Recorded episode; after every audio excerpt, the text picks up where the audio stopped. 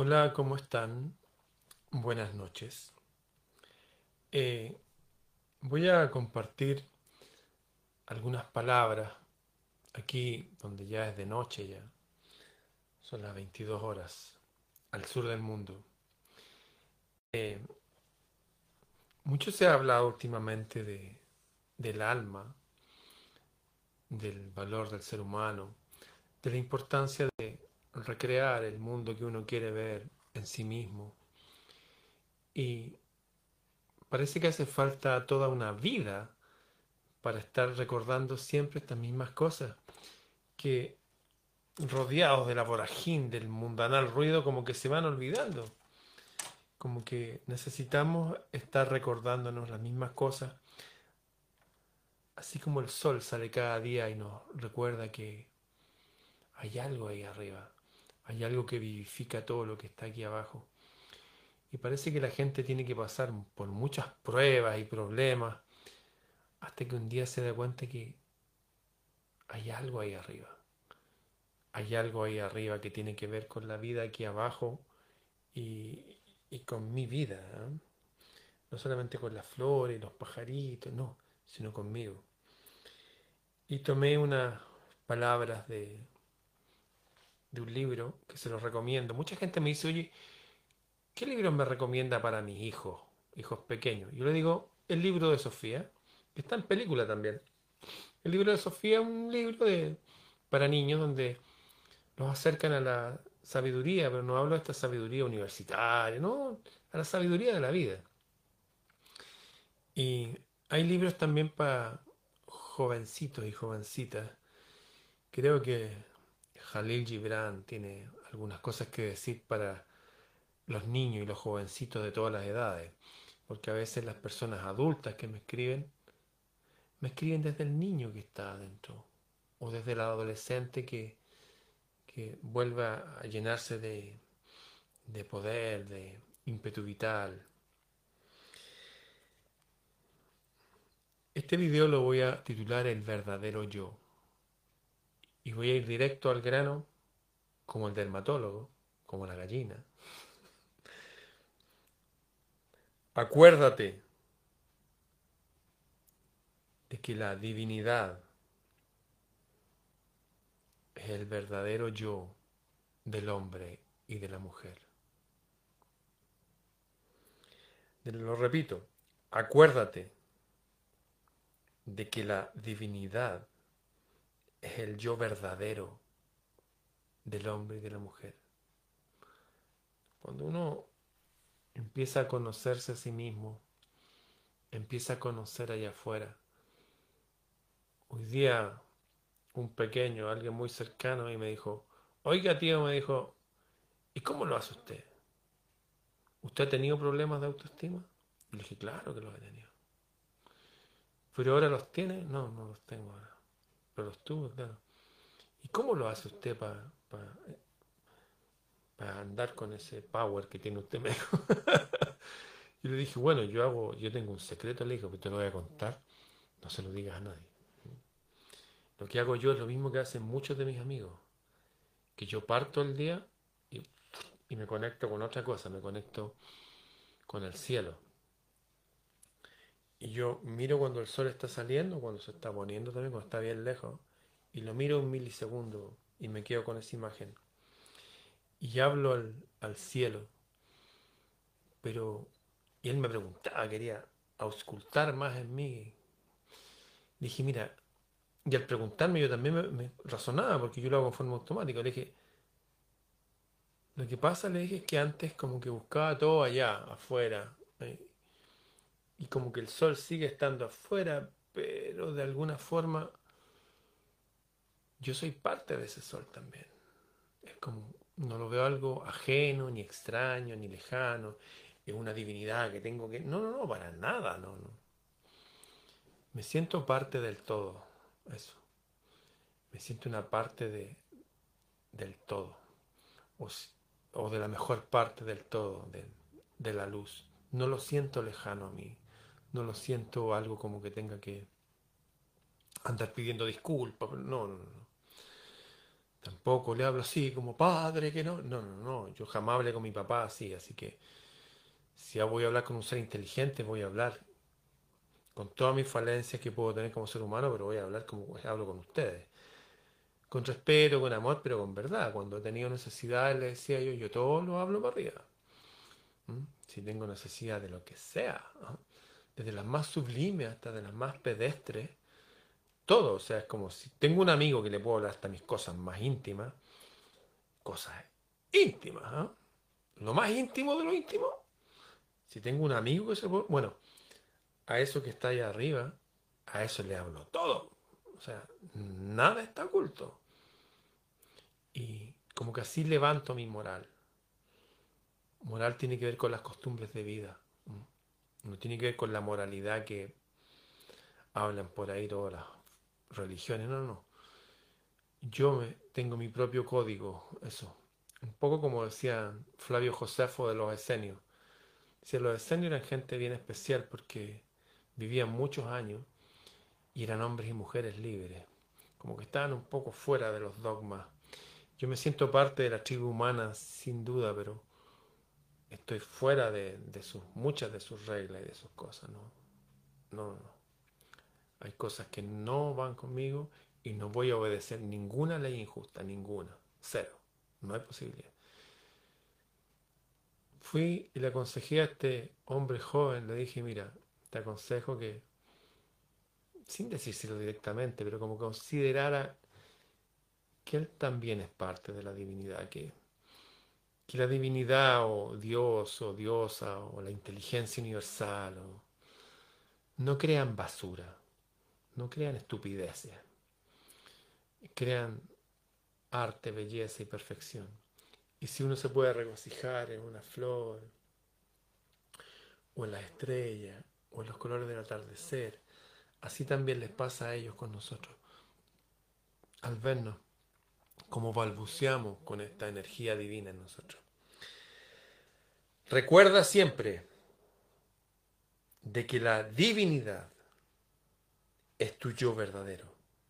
La divinidad es el yo verdadero del hombre y de la mujer. Y para descubrir esto, vivirlo y saborearlo y sentirlo, en el caso mío tuvieron que pasar varias décadas. Y todavía como que recién lo estoy saboreando, como que uno va de menos a más. Acuérdate que la divinidad es el yo verdadero del hombre y de la mujer.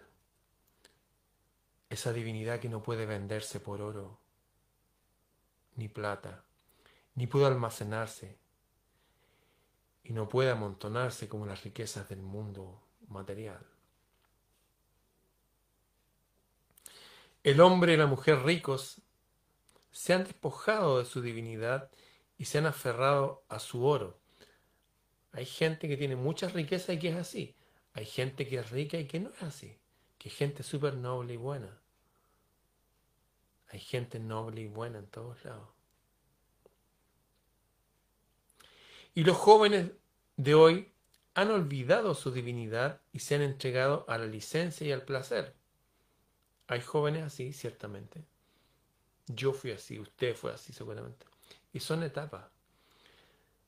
La vida es como un péndulo, uno se va de un extremo al otro. Es como el tipo que era un curahuilla, un, un alcohólico, un drogadicto y se hace evangélico. O el evangélico que se crió así se va y se, se vuelve loco un rato, pero finalmente el hombre, después de que pasan algunas décadas, como el péndulo, gravita en el centro. Por eso vivimos tantos años.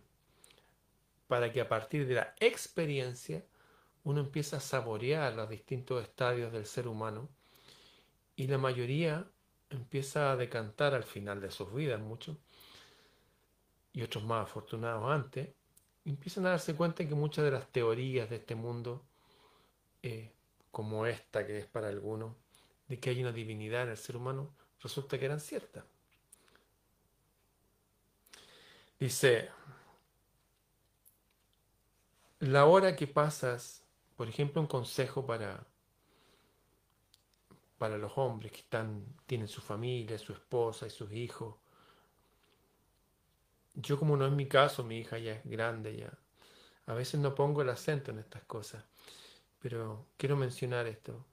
para todos los hombres que van a, a sus oficinas, a sus lugares donde ejercitan su profesión, su arte, su oficio.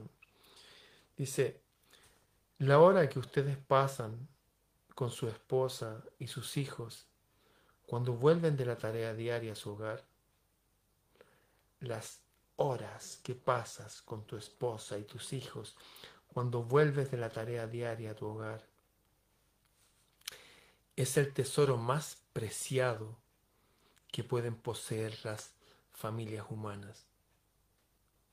O sea, por un lado está mi verdadero yo, que es mi divinidad, su divinidad. Pero hay un tesoro que es cuando, en este caso se refiere al hombre, llega a su casa y le da tiempo de verdad a su esposa y su hijo.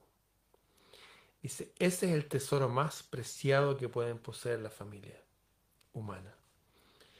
Es el emblema de la felicidad que será el patrimonio, el patrimonio, aquello de valor, aquello que se heredará a las generaciones venideras. Yo recuerdo que cuando era niño, a veces por cualquier causa se cortaba la luz. Y mi mamá rápidamente tenía guardadas velas y salía a buscarlas y ponía velas. Y había un puro televisor blanco y negro. Y esas caras que estaban pegadas al televisor estábamos todos en la mesa y era tan grato y recuerdo que como niño pequeño decía, oh, qué, qué linda es mi familia. Y necesariamente empezaban a acordarse de algunas cosas, empezaban a haber diálogo, empezaban a indagar en las cosas de los antiguos, de los ancestros, que la abuelita, que mi mamá, que esto, que... empezaban a acordarse de cosas. Y era mágico eso. Encender unas velas, y estar ahí con la familia, con la tribu. Y después de un rato llegaba la luz y ¡pum! de nuevo la televisión. Y siempre me pareció algo raro. Recuerdo que yo era muy niñito y estaban viendo una serie, una película que se llama El retrato de Dorian Gray, que es el retrato de un hombre que empieza a envejecer mientras él cada vez se hace más joven. Y era como de miedo, de terror. Y ahí me daba como miedo. Siendo niñito veía algo raro. Y era raro para mí ver a mis papás y mi hermana mayor y mirándola. Y un tío que tenía por ahí. Y yo decía que no quería ver eso mientras comía. Y mis papás me ponían una servilleta aquí porque el televisor estaba allá. Claro, ahora yo pienso eso, me parece terrible.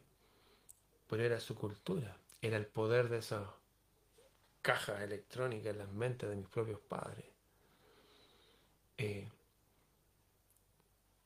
los momentos más felices o más auspiciosos de felicidad que recuerdo son cuando se cortaba la luz.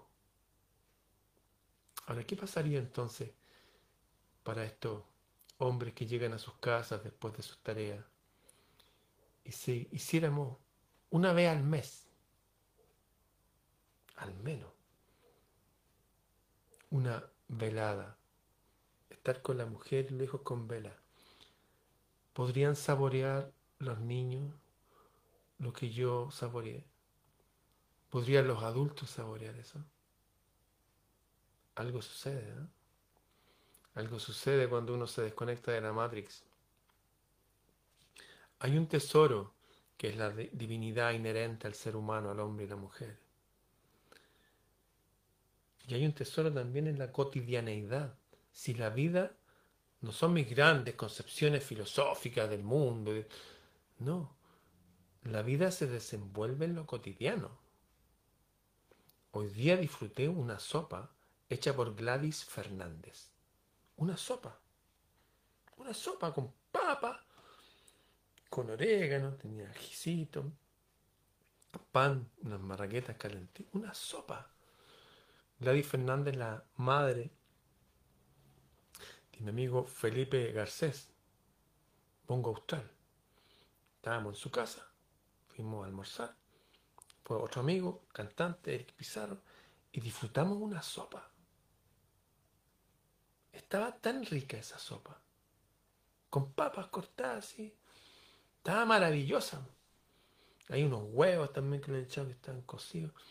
Una sopa nutritiva y maravillosa. Luego de eso, un cafecito, una conversación, unas canciones. Y así partimos la semana con energía de amor. Porque el amor se expresa a través de sus múltiples ramas que tiene. Está la amistad, está el amor ágape, filia, el amor eros. Y son todos importantes. De hecho, Gibran, no sé si en este libro puede ser, no, en el libro 1, habla que los árabes, es del Líbano, tienen más de 50, 50 palabras para describir los distintos tipos de amor con que se alimenta el alma humana. Mi cuerpo se alimenta con comida, con agua, con prana, con aire. ¿Y mi alma de qué se alimenta? De amor. Amor. Yo necesito amistades de verdad. Y esas amistades de verdad me necesitan a mí. Y todos nos necesitamos como las flores necesitan el sol. Y el sol que está tan lejos necesita las flores, que son como pequeñas estrellas. Y se miran mutuamente, se buscan las caras. Así funciona esto. Pero el amor es siempre hacia el prójimo. No es a toda la humanidad y todo. No, no, no. Esos son conceptos que pareciera que son como, uy, eso es la... Llevamos miles de años reciclando la misma idea estúpida. No, no es así. Cuando la gente se embeleza con esos grandes conceptos, deja de ver al que tiene al lado. La hora que pasas con tu esposa y tus hijos cuando vuelvas de tus tareas a tu hogar es el tesoro más preciado que puede poseer la familia humana. Es el emblema, el símbolo de la felicidad, que será el patrimonio, lo que le vaya a heredar a tus hijos. La actitud diaria, con lo más valioso, tus prójimos. La familia de sangre te llega. A veces tenía tus propios enemigos ahí. Si no crees, pregúntele a Caín o a Abel. A Sergio Osiris. A Airiman y Aura Mazda. Vean qué pasó ahí. Pero la otra, la otra tribu, la del espíritu, la mujer que uno elige, los hijos que uno engendra, son más que plantas que uno tiene que echarles agüita. Son más que eso. Y la atención humana es lo más importante. Yo me acuerdo de esos momentos con mis padres un par de veces nomás. Un par de veces. Ya tres de Narcio. En toda mi vida. Claro, la vida fue dura con ellos les llevó una hija en un accidente, se volvieron como zombies, acordándose siempre de la hija muerta y no viendo a los hijos que quedaron acá. Yo soy resiliente, los digo desde ya, yo soy un hombre ya. Está todo bien, entiendo todo eso. Pero usted, ¿necesita acaso perder un hijo, una hija para dedicarle el tiempo a los otros que tiene vivo ahí? No. La hora que pasa, una hora, con tu mujer y tus hijos, cuando vuelves del trabajo a tu hogar. Es el tesoro más preciado que puedan poseer las familias humanas. Es el emblema de la felicidad que será el patrimonio de las generaciones venideras. Ahí nomás que hay, subrayé con un lápiz verde ¿eh? y le puse una flecha. ¿eh?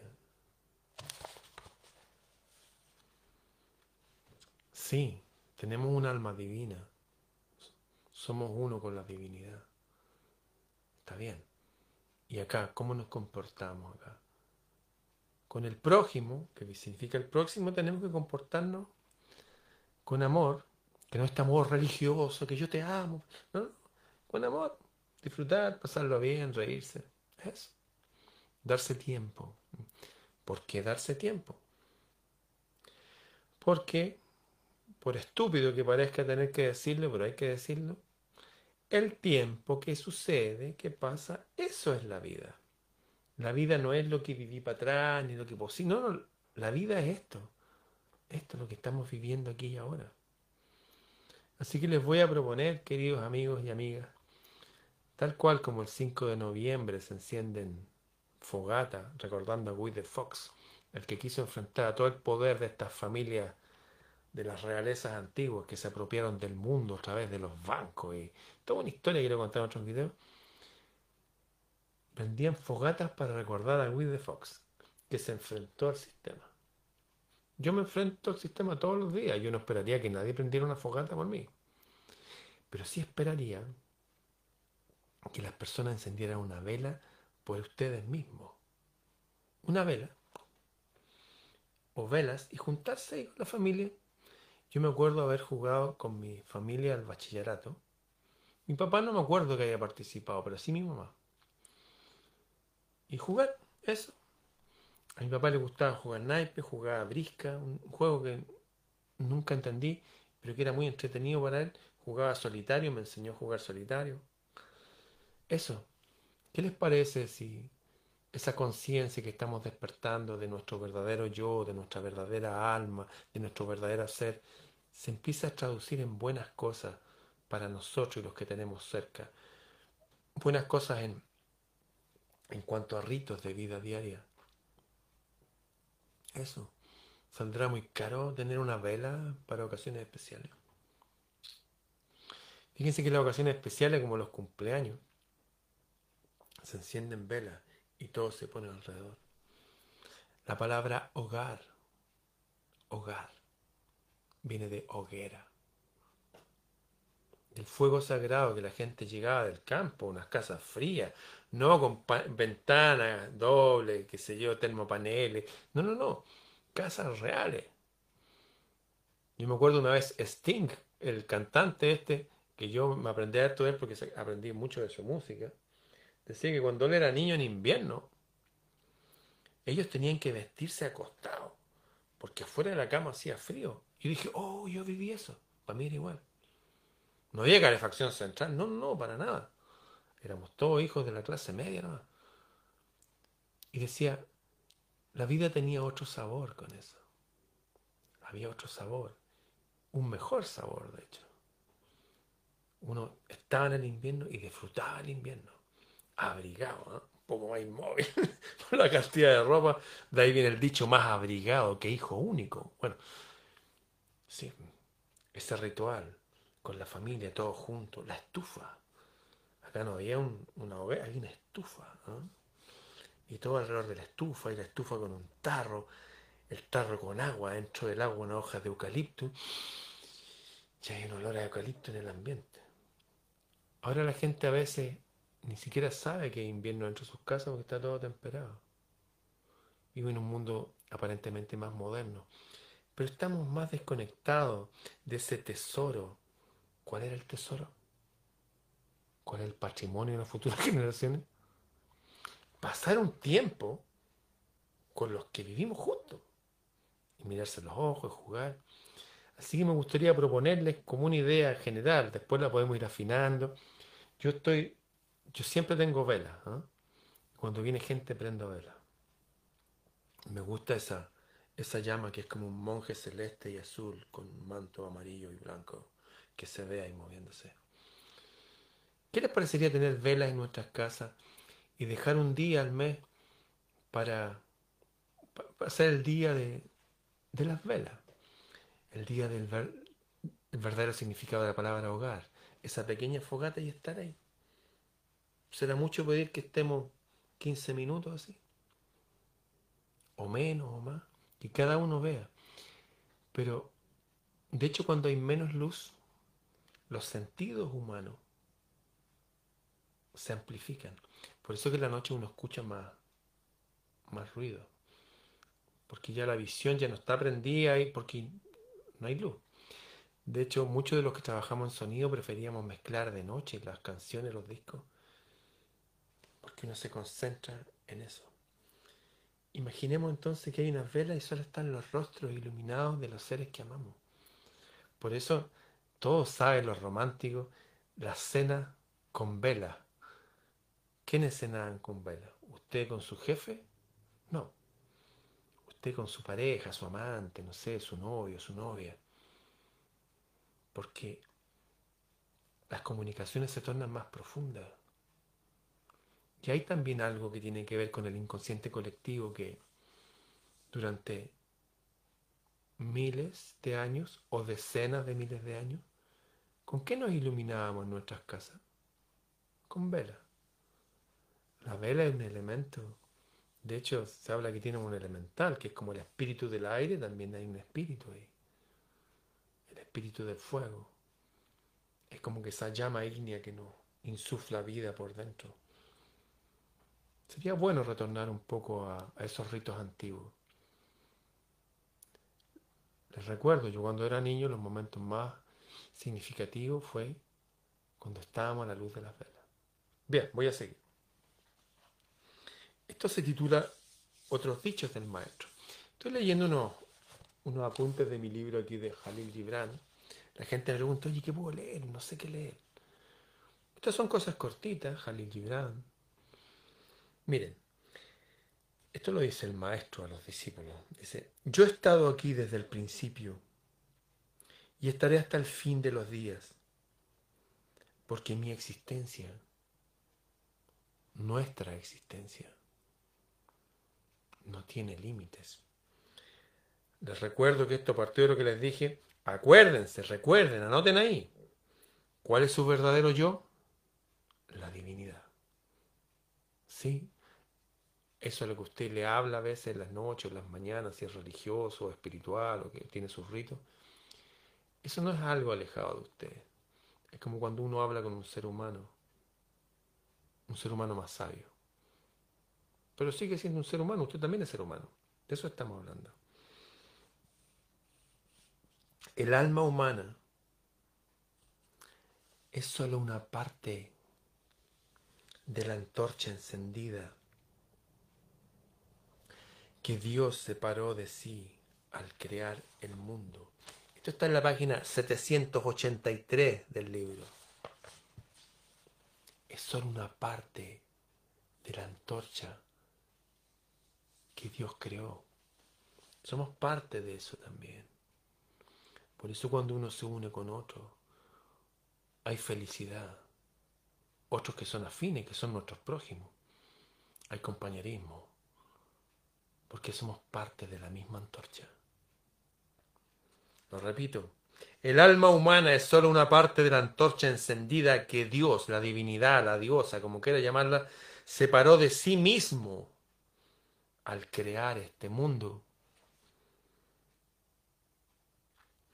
Dice, ustedes, seres humanos, aconsejense unos a otros porque en ese consejo radica la liberación del error y los arrepentimientos inútiles. Uno tiene que tener un grupo humano de referencia donde uno, uno puede hablar las cosas profundas también. No que uno ventile todas sus cosas. Todo. Hay gente, ay, yo soy tan sincero que le cuento mis cosas a todos. No, no funciona así. La vida privada es privada y se comparte con lo privado de la vida que son los amigos, las amistades íntimas. Aconséjense unos a otros porque en ese consejo radica la liberación del error. Uno no puede esperar que solamente hablando al cielo y de allá me van a contestar, así que no me digáis nada tú porque no tienes nada que decir. No, no, no. Yo hablo al cielo y a través de la vida diaria de las personas, incluso a veces algo que leo por ahí o una letra, una canción, me evoca una respuesta o alguien que me habla directamente. Es necesario tener esos ritos con el cielo es necesario tener los ritos con el grupo familiar y es necesario tener amistades del alma donde buscar consejos, opiniones. Yo cotejo mi opinión con la opinión de otro. Yo necesito saber lo que piensan otros para equilibrar lo que yo veo también, porque esto es como una montaña, veo una parte de la cuestión. Veo un camino que va zigzagueando, por ejemplo. En cambio, otro ve un camino que va más recto, tal vez, qué sé yo, y nos vamos complementando. Y así tenemos una mejor vía para transitar por este mundo. La sabiduría de ustedes es el escudo contra la tiranía que gobierna el mundo. ¡Wow! Tenemos sabiduría. Sí, pues. Eso lo dice. Uno busca la sabiduría y no es mi sabiduría, no es algo que tenga copyright. Hoy es mi sabiduría. Yo soy un sabio. No, eso no es así. La sabiduría, como la libertad, como el amor, son conceptos, son, si quieren, emanaciones de energía divina que están ahí para nutrirnos. En este caso, la sabiduría de ustedes, al juntarse, es el escudo contra la tiranía. Por ejemplo, otro día hablábamos, aquí en Chile hay un presidente que puede tener sus mejores intenciones para gobernar o no, porque hay acto de gobierno mundial, ahí todos lo sabemos. Pero ¿saben qué? En mi círculo de gente va a pasar como tantos otros presidentes que no nos interesa realmente. Nosotros vamos a seguir sobreviviendo por las nuestras. No porque hoy el gobierno hizo estas reformas para nosotros, no. De hecho, muchas veces tenemos que andar escapando de las reformas de ellos para que no nos roben tanto, no nos sigan saqueando mientras ellos ganan sueldos de tres veces lo que ganan los lores de Inglaterra. Mientras que en Suecia un diputado o senador gana tres o cuatro veces el sueldo mínimo. Acá ganan 50 veces el sueldo mínimo. O le subimos el sueldo mínimo a la gente o le bajamos al de ellos, pero esto no, no puede continuar. Nosotros pasa el tiempo y nosotros recreamos la sociedad que queremos vivir. Quiero sentir más amor, más amistad. Bueno, yo tengo que crear eso con los míos.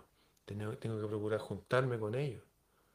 Hoy día nos juntamos a tomar una sopa. Una sopa. Ay, les cuento el otro día, ¿saben lo que hice? Resulta que el colágeno, que viene de los animales, es súper necesario el cuerpo humano.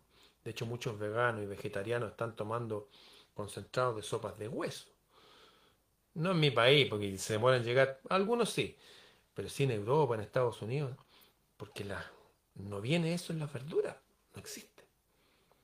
Por más que uno le ponga eh, nueces, no, no, no funciona así.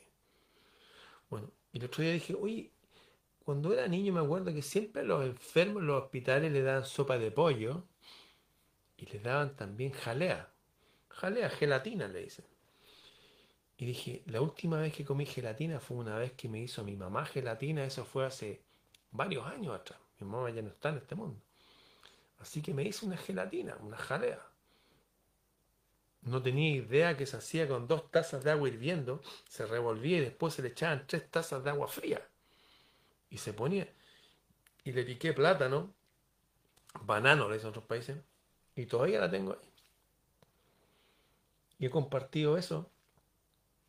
Imagínense compartir una sopa. Hoy día compartimos una sopa unos panes calientes en la cocina, una jalea. No necesitamos grandes banquetes para recrear la amistad. No necesitamos grandes juegos para recrear el sentido de unidad familiar de la tribu. A veces hay que cortar la luz. A veces hay que tener una comida más sencilla y más nutritiva. O más simbólica, si quieren. Aconsejense unos a otros, porque en ese consejo radica la liberación del error. La sabiduría de ustedes es el escudo que tienen contra la tiranía. Todos hablan que hay una tiranía en este mundo. De hecho, este autor lo expulsaron del Líbano por hereje. Porque cuanto más pedimos consejo uno al otro, así reducimos el número de nuestros enemigos son los enemigos internos y los errores que cometemos y todo. Yo esto yo lo he hablado, cuando yo juego ajedrez y juego todos los días, pertenezco a un club donde hay ahora creo que 90 millones de participantes de todo el mundo. Todos los días juego con gente de todos los países. He jugado con gente de 117 países. Pero yo no juego contra el otro nomás. Juego contra mis propios errores. Juego contra el tiempo. Y la vida es así. Cuando la gente dice, ¡ay no, que el gobierno, que es injusto, que esto! Bueno, busca otra vía, muévete. Y apúrate, porque el tiempo está en contra. El que no pide consejo a un amigo cuando lo necesita es un atolondrado. Su irreflexión lo ciega para ver la verdad y lo hace perverso y peligroso para su prójimo. La perversión es de personas que no quieren que lo aconsejen, que los corrijan, que ni ellos mismos se van a corregir. Una vez que en este mundo hayas comprendido claramente un problema, afrontalo con resolución, porque eso es lo que te hace fuerte. Hoy día me preguntaba este joven, que es mi sobrino, que vino a verme, me dice, ¿cómo lo hace usted? Y creo que yo me he enfrentado a las cuestiones.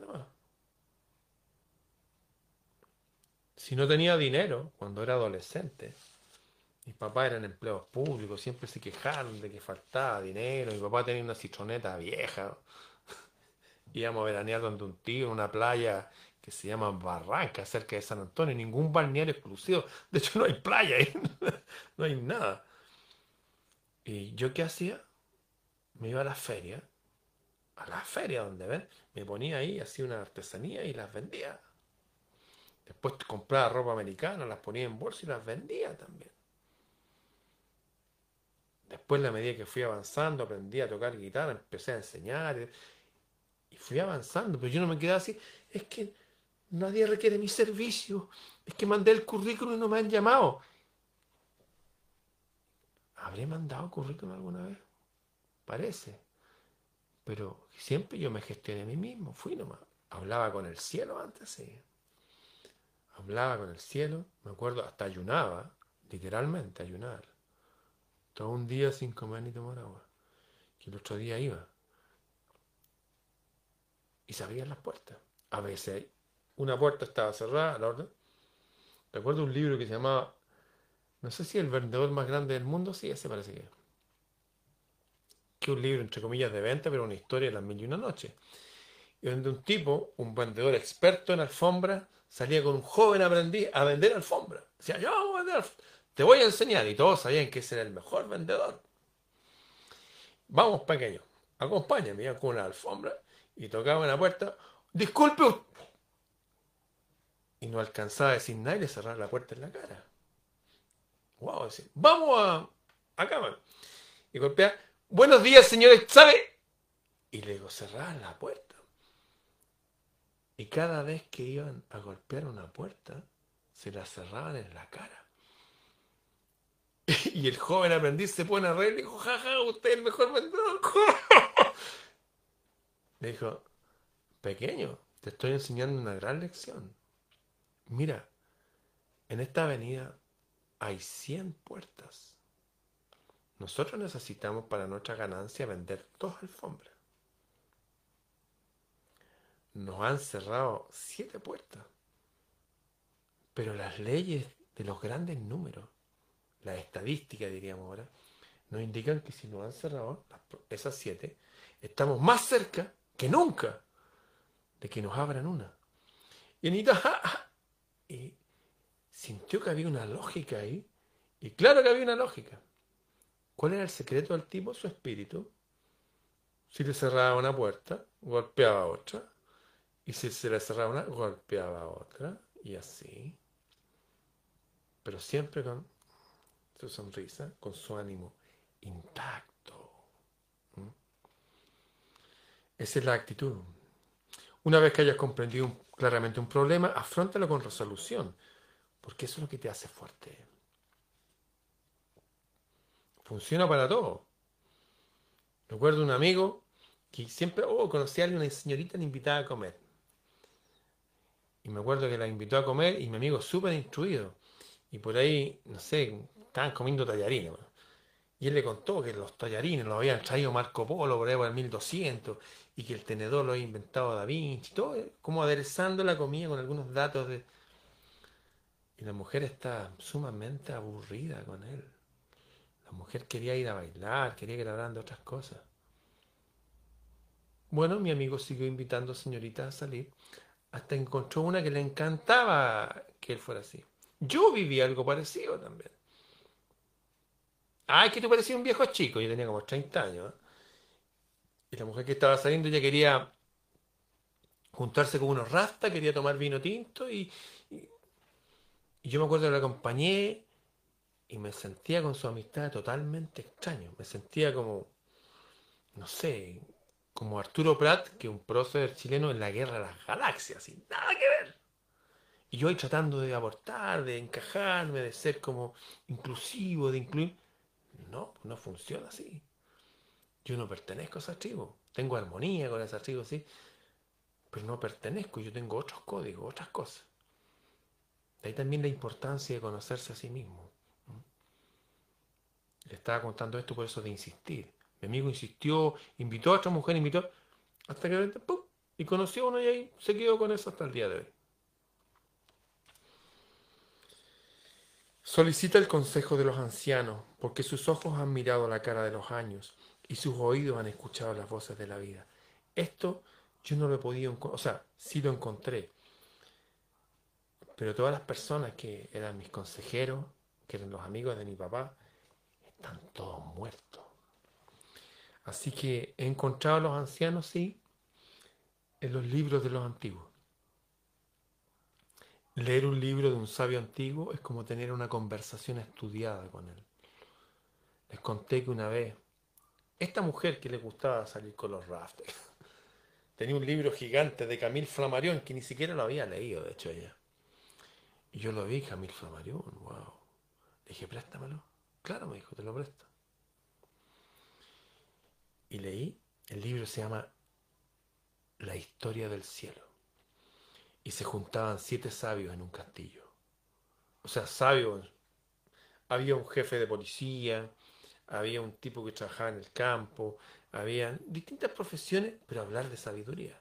Y se juntaban y había una señora que les servía tecito, le hacía unas cosas para comer, y yo leía ese libro gigante, un libro gigante. Era tan absorbente la lectura que yo me sentía como que estaba sentado ahí y estaba callado para escucharnos.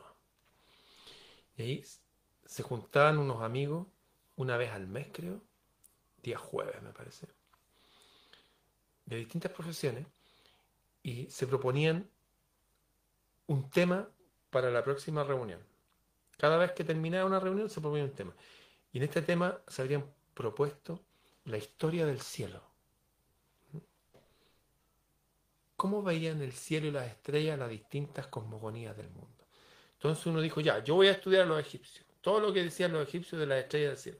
Otro, yo voy a estudiar todo lo que dicen los mexicanos, los mayas, y otro, todo lo que decían los antiguos babilonios. Y se juntaban. Y dije, oh, me encantó. Y se juntaban iluminados con velas en una mesa de madera, con frugalidad, que significa comiendo cosas simples. No es que, oye, mira, vamos a comer una comida especial, vamos a traer un chef. No, no, no, eso es para otro momento. Velas, frugalidad. ¿Y qué había entonces? Buena conversación. Si usted tiene harta comida y harto alcohol y todo eso, y la música fuerte, seguramente no van a hablar esos temas que le van a cambiar la vida y le van a alumbrar el futuro como me pasó a mí en esas conversaciones cuando se cortaba la luz y estábamos a la luz de las velas tomando té con leche, con pan, con... Ni siquiera era mantequilla, era margarina. Que una cuestión... Creo que le falta una molécula para ser plástico. no sé. Pero recuerden la margarina, pero era rico. ¿eh? Igual, pan tostado y todo eso. Solicita el consejo de los ancianos, porque sus ojos han mirado la cara de los años y sus oídos han escuchado las voces de la vida. Aunque su consejo te pueda parecer desagradable, escúchalo. Creo que esa fue la razón principal que empecé a buscar en todas las religiones antiguas a todos los sabios. Y llegué a Buda, a Lao Tse, a Jesús, a Zoroastro y a gente moderna, hasta, no sé, Gastón Sublet acá en Chile, y Claudio Naranjo, y Manfred Magnev. Sabios modernos solicita el consejo de los ancianos y las conversaciones de las personas. Encontré consejo. De hecho, de los mejores libros que leí en mi vida fueron autobiografías. Así que para los que me piden consejo de qué puedo leer, autobiografía. Yo leí la autobiografía de Benjamin Franklin y me pareció maravilloso. Siempre aparece el pelotudo que decía, hoy no, que este era masón, ¿ah?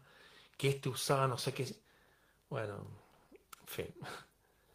Yo le cuento mi experiencia, aprendí de las mejores personas de todos lados. Sin importar su color, su afiliación política, filosófica, religiosa, de los árabes. Avicena. Ustedes sabían que los antiguos caballeros templarios que construyeron las catedrales góticas llevaban entre sus marinos vikingos y entre sus médicos árabes a los hijos de Avicena. ¿Y quién era Avicena? Un tipo que vivió en el siglo IX, en el año 800, y que era un médico árabe.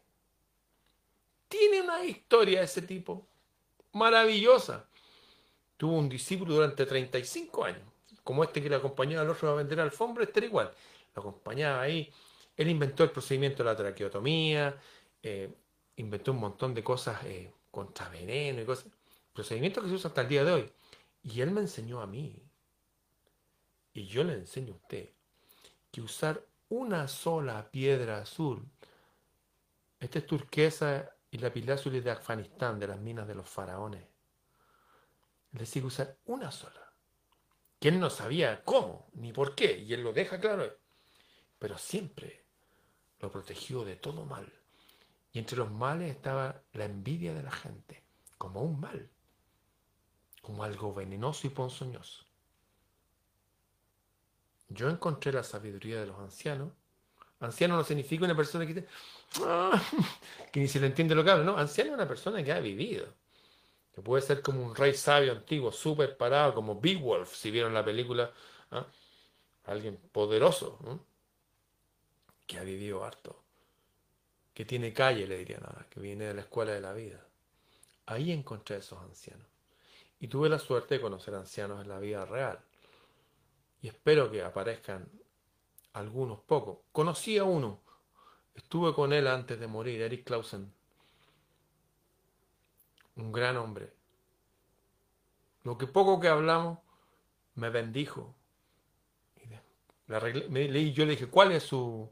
¿Qué le gustaría? Arreglar mi equipo de música. Era fanático de la música clásica arreglé su equipo de música, estuvo dos semanas escuchando música clásica, tenía los vecinos locos, no, no sé, pero escuchando su música fuerte, y se fue feliz a reunirse con sus ancestros. Él me dijo hartas cosas que no las voy a compartir aquí, me bendijo, y como que sentí de nuevo esa, esa personificación en el ser humano de alguien que te pone la mano en la cabeza y te dice, oye, tranquilo, todo va a estar bien. Wow. Bien. ¿Saben, ah, queridos amigos y amigas de todo el planeta? no alcancé a leerle media página.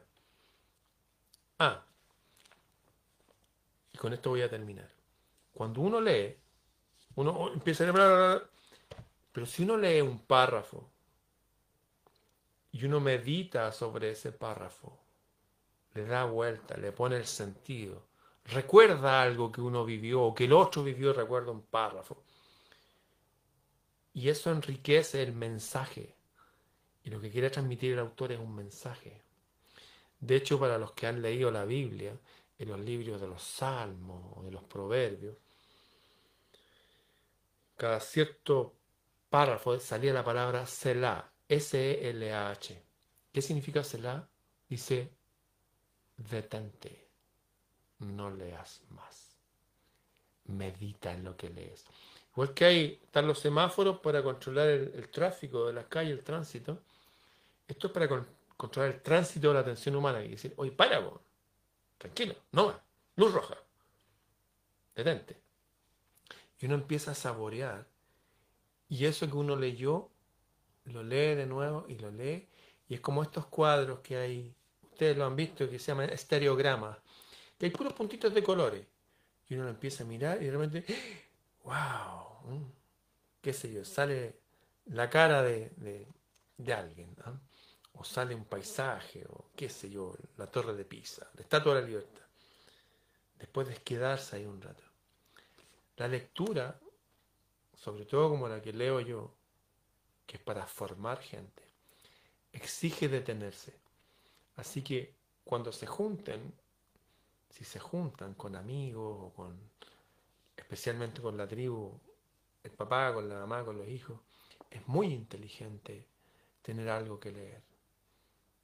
Algo que leer. los que me han pedido ideas, el libro de Sofía, Jalil Gibran, clásicos de todo el tiempo como apología de Sócrates. Apología significa la defensa. La defensa que se hace Sócrates de sí mismo porque lo querían matar. Porque él era un hombre sabio. Y descubrió que los que se decían sabios y los políticos y todo eso eran unos pinganillas. Eran unos tipos realmente desalmados. Miren qué curioso, precisamente como pasa hoy día en este planeta. Bien, queridos amigos y amigas, será hasta mañana. Nos vemos. Los que quieran aprender más, escribí un libro con todas estas reflexiones que he hecho durante 10 años. Se llama Bitácora del Sur. Los que quieran obtenerlo, escríbanme a mi correo freireramon.gmail.com Bien, nos vemos.